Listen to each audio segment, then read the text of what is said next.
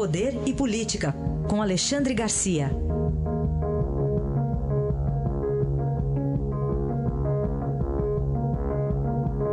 Alexandre, bom dia. Bom dia, Raíssen. Bom dia, Carolina. Bom dia. Vamos começar com o presidente Bolsonaro, duas semanas de internação hoje completadas, e ele mandou recados lá do hospital, um deles para a Polícia Federal. Para a Polícia Federal, mandou um recado sobre SUS, né? e a gente notou também alguma pequena dificuldade respiratória, óbvio, né? Faz três dias, quatro dias que ele foi diagnosticado com pneumonia, não podia ser diferente. Mas talvez o principal recado tenha sido a Polícia Federal, cujo trabalho ele primeiro elogiou e depois cobrou para, né, dizendo que espera nas próximas semanas ter informações aí sobre se o Adélio agiu sozinho ou não. O fato é que se a gente der uma olhada assim agora na distância de cinco meses e cinco dias do atentado, né, em que Bolsonaro foi esfaqueado para morrer, a gente vê que chegou, chegou um grupo de, de advogados que admitem que foram pagos e não dizem por quem que foram pagos. E no mesmo dia se descobre que o Adélio não estava em Juiz de Fora, estava na Câmara Federal, segundo o álibi que estava pronto. Então é impossível que, que ele sozinho tenha feito tudo isso, né? Impossível. Então está se esperando isso. Mas falou também do SUS, né?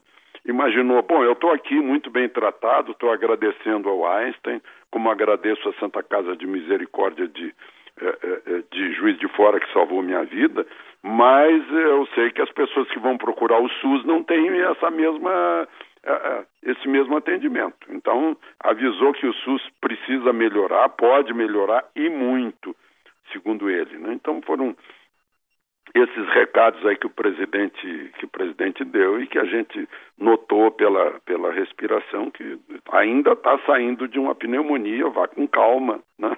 já, já usou bastante o, o microfone, um, uma, um minuto e 44 segundos para dar esses recados. Alexandre, vamos também é, tentar entender um pouco mais sobre as tragédias de Brumadinho e também lá do incêndio no Rio de Janeiro, porque é, todas elas têm um contexto histórico que ajuda a explicar muita coisa, não? É verdade. O, o, eu, eu, aumentaria isso, eu poria a tragédia de água também, das chuvas, né?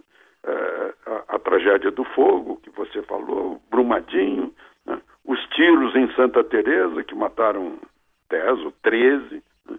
é, tudo isso, nada disso é, é, é sorte, é azar, é acaso, é acidente. Não é.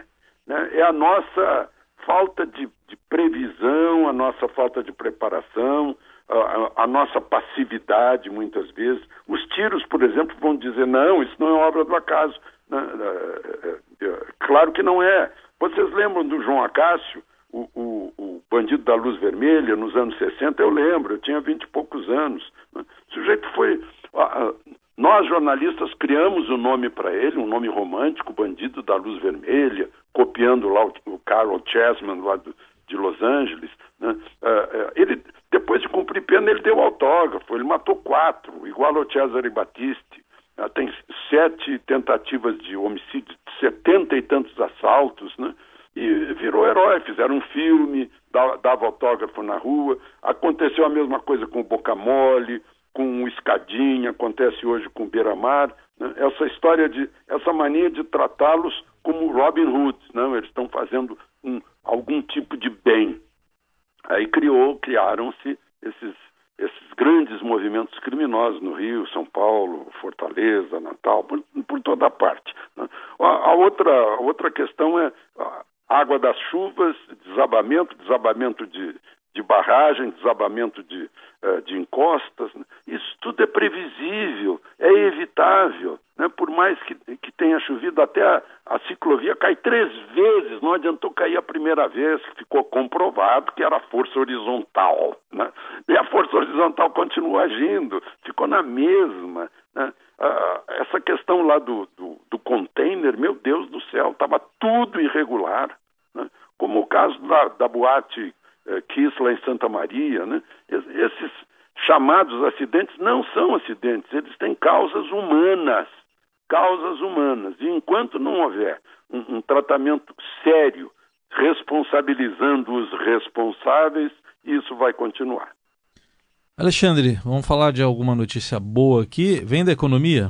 Ah, vem sem dúvida. Né? Eu estou cheio de previsão aqui de um ex-presidente do Banco Central, o, o Langoni, né? previsão otimista. Né? Ele pega, por exemplo, o IPCA, que mede a, a inflação, está em 3,78 nos últimos 12 meses, de janeiro a janeiro. O que significa isso? O Banco Central pode, pode descansar que a inflação está sob controle, está abaixo da meta. Aí a Selic de 6,5% ou vai ser mantida ou pode diminuir para 5,5%. Né? Se sai a reforma da Previdência, né? uma boa reforma da Previdência, se interrompe essa tendência explosiva de crescimento da dívida em relação ao produto interno bruto, que, é o que é um, um, um um peso muito grande sobre a economia brasileira. A economia já está libertada das amarras da antiga CLT, aparecendo aí, as pessoas estão mais interessadas cada vez mais em aposentadoria em regime de capitalização, que já está em prática hoje, inclusive eu estou nessa, né, muita gente está nisso. O, o dólar, a previsão é de que ele fique mais abaixo de 3,70, na direção de R$ reais. Né? E aí dá para é, revisar o PIB em 3%, estão falando em 2,5% agora, né? É, sempre dependendo de uma boa reforma da Previdência, porque o essencial já existe, a gente constata isso é, na Bolsa, nos investidores, no, no, nos empresários, nos consumidores. Né? O, o, essencial é o otimismo. Né? O otimismo, o entusiasmo é que faz realmente um país crescer. Aí a análise de Alexandre Garcia, que volta amanhã ao Jornal Eldorado. Obrigado e até amanhã, Alexandre. Até amanhã.